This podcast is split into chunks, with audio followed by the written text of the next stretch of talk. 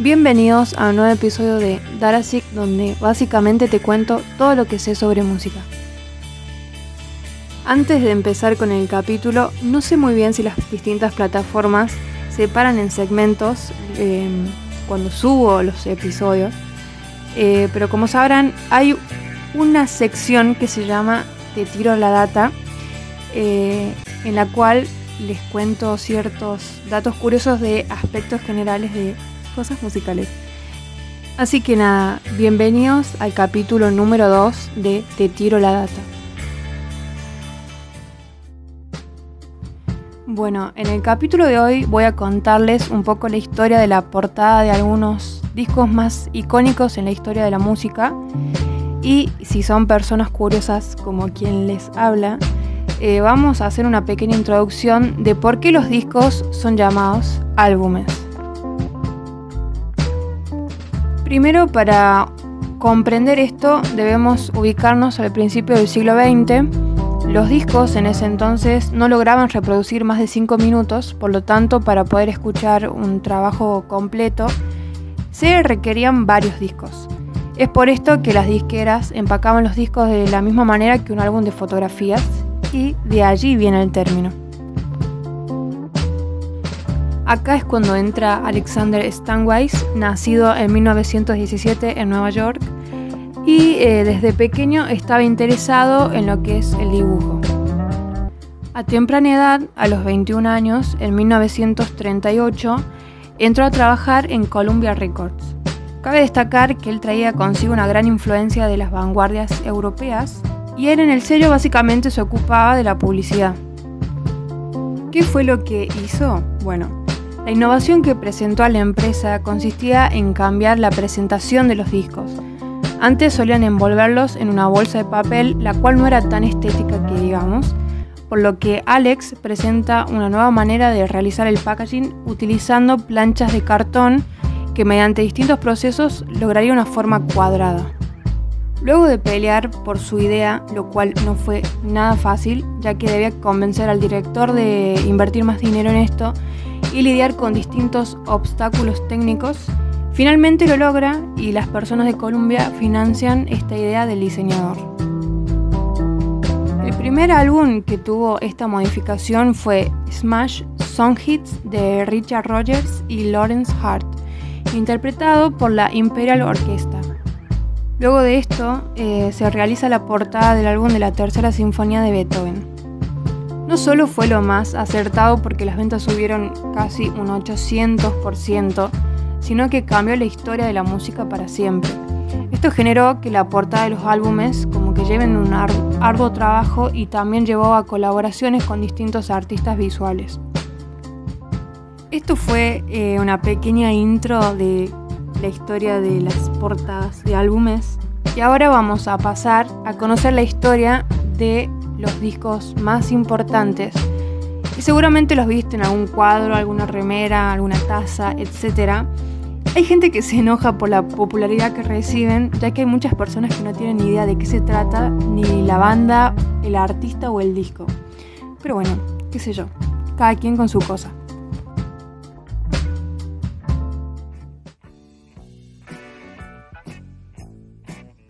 En primer lugar, voy a hablar de nada más ni nada menos que The Dark Side of the Moon de Pink Floyd. Disculpen, eh, tengo que decirlo, este álbum de puta madre no solo tiene una calidad musical impresionante, sino que tiene una de las portadas más memorables de todos los tiempos. Lanzado en 1973, la portada estuvo a cargo de Hypnosis, un grupo de diseño gráfico que anteriormente había trabajado en la banda con A Source Full of Secrets, More, Umaguma, entre otros. Este equipo de diseño simplemente tuvo la orden de armar algo que no requiera una fotografía grupal. Storm Torgenson junto a Aubrey Powell presentaron la banda cuatro ideas y claramente ellos eligieron el prisma. Eh, uno de los diseñadores eh, dijo, el diseño se basa en tres ingredientes. Uno de ellos es el espectáculo de luz de la banda que yo quería representar. El segundo hace alusión a un texto sobre ambición y codicia.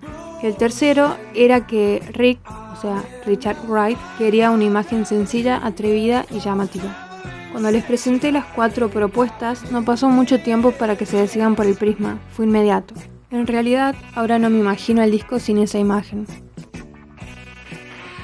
El origen de la idea está en un libro de fotografías que es desde los años 50, el cual mostraba un prisma sobre unas partituras que reflectaba la luz en diversos colores. Pero el fondo fue cambiando al color negro porque según el ilustrador Aubrey Powell, se potenciaban mejor los colores generando un efecto hipnótico.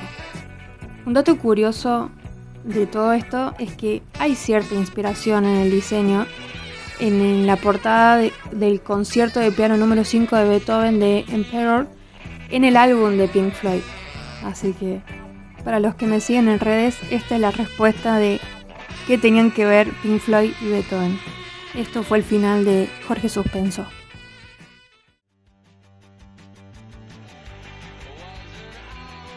En segundo lugar, tenemos el disco Is This It de The Strokes, donde Colin Lane es el autor de esta legendaria fotografía. Si bien es una portada genial, la imagen tuvo que ser reemplazada en Estados Unidos, donde fue prohibida.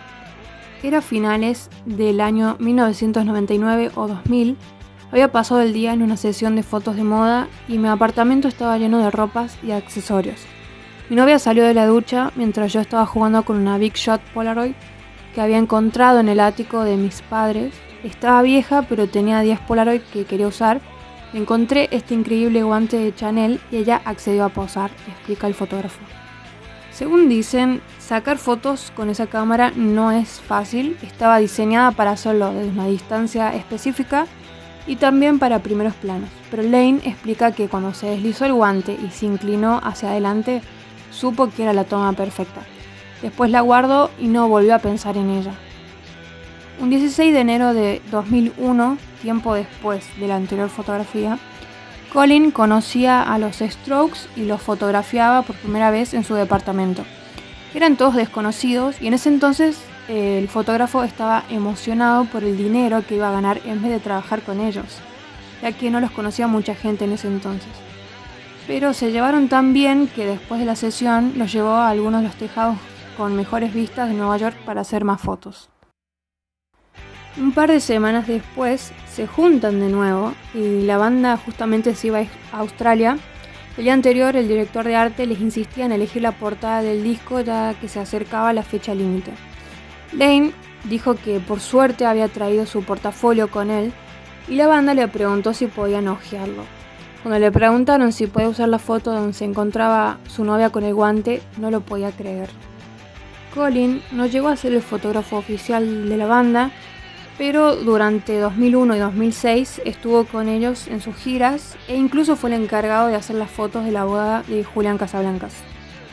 Y al censurar la portada en distintos países, incluido Estados Unidos, Casablancas quiso encontrar otra portada para Asia y Europa. Eh, en el momento que lo hizo llamó a sus compañeros y les dijo, encontré algo mucho mejor que la foto del culo. Así es como nació la portada alternativa del disco, eh, la cual es una imagen de una partícula subatómica.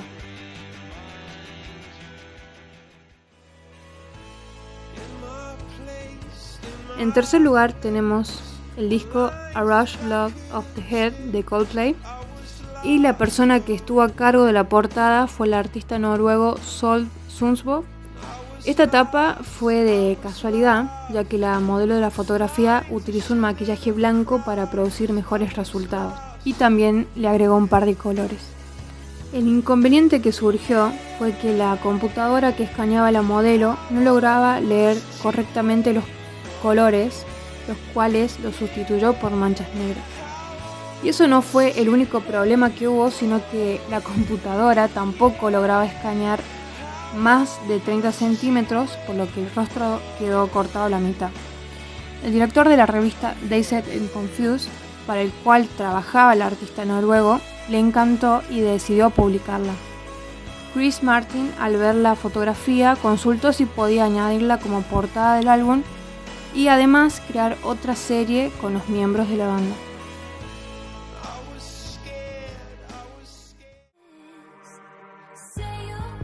En cuarto lugar tenemos a 1989 de Taylor Swift.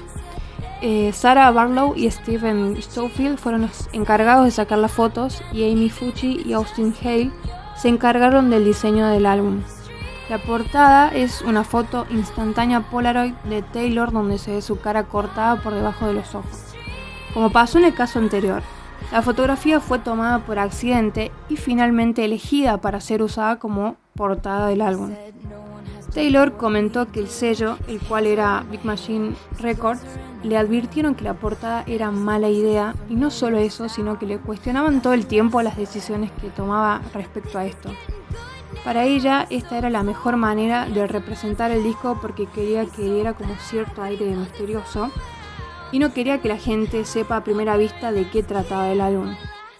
Y como siempre, Taylor tuvo razón. Las ventas fueron extraordinarias y tuvo un éxito rotundo.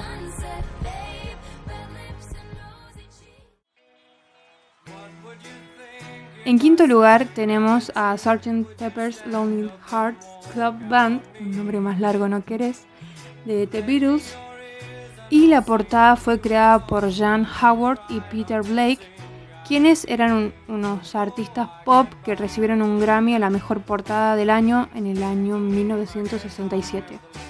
La idea de este álbum era una foto que representara a la banda del Sargento Pimienta después de un concierto, acompañado por el público que lo había visto. A partir de esto, los artistas le pidieron a la banda que hagan una lista de personajes que admiraran y luego de corregir un par de cuestiones controversiales como Hitler, Gandhi o Jesús, le pidieron permiso a todos los famosos para usar su imagen. Y obviamente terminó siendo una de las mejores portadas de la historia de la música.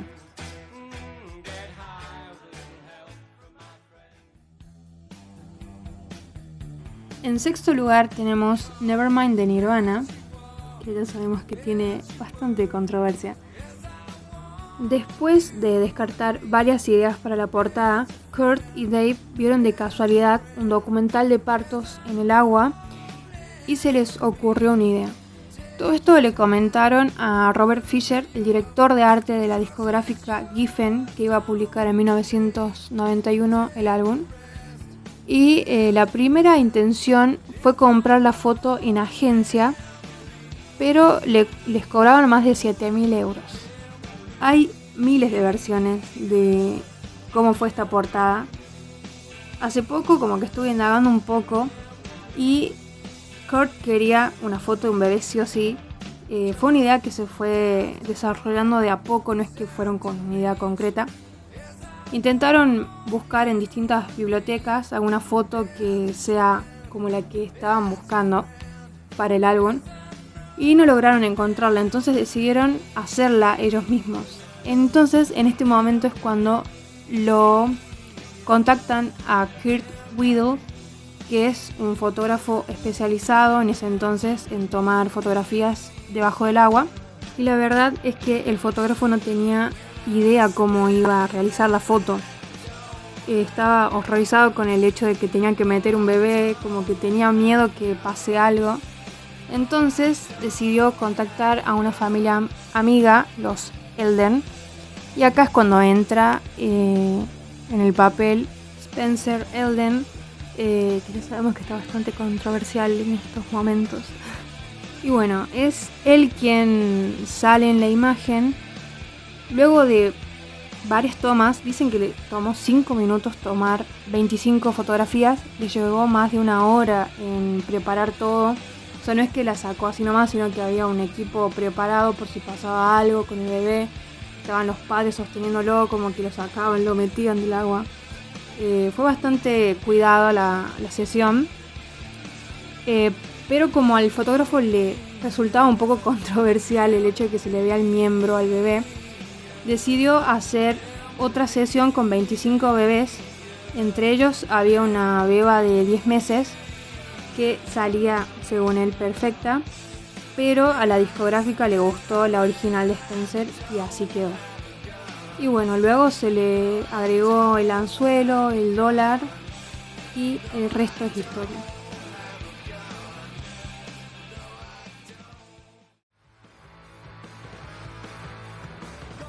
En séptimo lugar tenemos a Nevermind the Bollocks de Sex Pistols.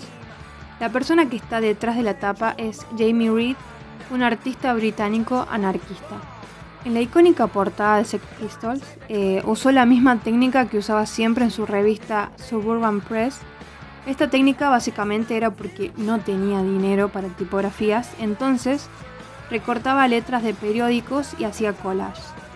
Justamente en la portada, las letras que formaban el nombre de la banda son del periódico The Times. Este trabajo tuvo ciertas sugerencias de Malcolm McLaren, quien recomendó que se utilizaran colores fuertes como el amarillo y el fucsia para que le diera una impresión a las personas de que era un producto poco serio, desechable, basura, algo así como un detergente.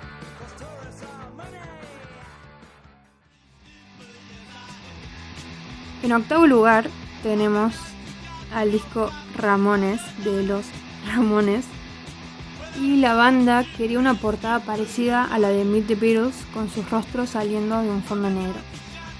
Se hicieron las fotos, pagaron 2.000 dólares de ese entonces por ellas, pero cuando se las llevaron a la dirección de arte de Side Records, que era la discografía de ese entonces de la banda, eh, no les gustó para nada. Así que tuvieron que intentar por segunda vez a cargo de Roberta Bailey, fotógrafa de la revista Punk, eh, a la cual Sire la compró a la fotografía que todos conocemos por 125 dólares y la usó para el primer álbum de Ramones. La fotografía fue tomada en un jardín comunitario de Nueva York y se convirtió en una de las portadas más icónicas de la historia del punk. En noveno y último lugar tenemos a Goo de Sonic Youth el artista de la portada fue Raymond Pettibon, que usó la fotografía de Maureen Hindley y su marido David Smith, tomada en 1966, cuando los dos se dirigían a declarar como testigos en el juicio de los asesinos en serie Ian Brady y Myra Hindley. El texto que está en la portada no tiene relación con el caso, pero dice, le robé el novio a mi hermana, todo fue un torbellino, calor y resplandor. En una semana matamos a mis padres y nos vamos a la carretera. Eh, definitivamente es una de las mejores portadas que existen. Seguramente viste la portada esta en alguna remera de una marca de diseño porque se cansaron de robarla. Por más que no conozcan la banda, qué sé yo. Eh, pasa que es muy genial. A mí en lo personal me encanta, me parece una de las mejores. Em, así que nada, nada más que agregar. Eso fue todo por el episodio de hoy. Recuerden que pueden seguirme en las redes, en Instagram data.sic y como siempre, si te gustó, no te olvides de compartirlo en historias, en el grupo de la facultad, en el de la familia, de tus amigos, donde sea. No gano monetariamente con esto, pero lo hago por puro placer, porque básicamente te cuento todo lo que sé sobre música.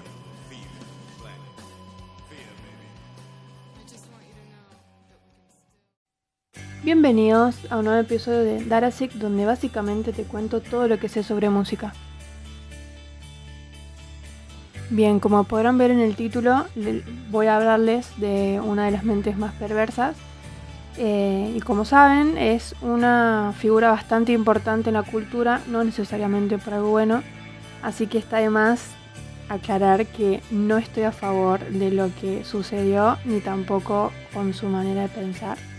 Pero me pareció interesante y curioso traerles eh, esta data de, su faceta musical. Eh, así que nada, empecemos.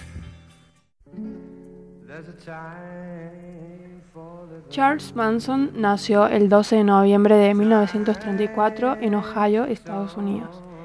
Con una infancia y una adolescencia conflictiva, se dice que empezó a delinquir aproximadamente a los 13 años, realizando asaltos a mano armada y a causa de esto estuvo bastantes veces en la prisión y era como que iba desde la prisión al, orfanato y así. Cuando logra salir aprende a tocar la guitarra y se sumerge en lo que es la literatura esotérica y la filosofía oriental. Manson tenía muchísima afinidad con la música y él en cierto modo le adjudicó el inicio en su búsqueda de comenzar una guerra racial. De hecho, eh, la canción Helter Skelter de The Beatles fue interpretada por Charles como un mensaje que hablaba sobre una guerra racial, lo cual lo llevó a adelantarse y cometer, junto a su secta, los atroces crímenes que lo llevaron a la prisión hasta el día de su muerte. La familia, eh, así se designaba el grupo de seguidores de Manson, vivía en el rancho Spawn, una área montañosa de Los Ángeles, la cual solía ser utilizada como un set de filmación para películas de vaqueros. La familia se mudó en esa zona aproximadamente en 1968. Un día de marzo de 1968, Dennis Wilson, el baterista de The Beach Boys, manejaba por la carretera de Sunset Strip cuando dos mujeres, que obviamente eran integrantes de la familia, le piden si las puede acercar a un lugar. Él acepta y ahí emprenden viaje. Durante el trayecto, ellas les comentaban a Wilson sobre Charles Manson, a quien describían como un hombre superior, que poseía una gran sabiduría y que estaba en una búsqueda espiritual. Días después de lo sucedido, el baterista vuelve a su casa a la madrugada y se encuentra con un hombre barbudo que medía aproximadamente un metro cincuenta. Dennis obviamente estaba súper asustado y mira cómo el hombre se arrodilla a besar sus zapatos. De inmediato, el músico invita a las personas que se encontraban con este hombre y a él a ingresar a la mansión. Acá es cuando comienza esta extraña amistad entre Wilson y Manson y se dice que el músico llegó a hospedar a la familia durante una época en aquella mansión de Los Ángeles. En este trayecto, Dennis armaba fiestas y presentaba a Manson al círculo musical. La escena de ese entonces estaba protagonizada por The Rolling Stones, The Birds y bandas de ese estilo. En una de esas reuniones, eh, Wilson trató de convencer al productor de The Birds, Terry Melker, para que produjera al Charles Manson. El productor no quería, pero bueno, fue tanta la insistencia que no le quedó de otra que realizar una especie de audición privada para escuchar un par de temas de Charles y salió de esta sesión totalmente decepcionado. Esto significó una gran decepción y desilusión para Charles Manson, por lo que al recibir este rechazo por parte del productor, se rumorea que puso en mira la casa de Terry la cual está ubicada en Cielo Drive, al norte de Beverly Hills, en Los Ángeles, California. Este fue el lugar donde mandó a sus seguidores a realizar el crimen que terminó con la vida de varias personas, entre ellas Sharon Tate. Lo que no sabía Manson es que el productor había abandonado la casa y que ahora se encontraba en manos de la familia Polanski. Bien, Ahora, el material que no quiso producir Melker fue el primer álbum de Manson llamado Lie, The Love and Terror Cult.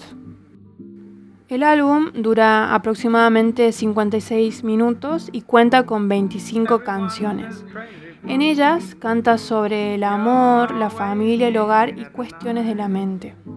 Es básicamente de un estilo folk y podemos escuchar a Manson cantar acompañado de una guitarra y a veces eh, acompañado por un par de coristas.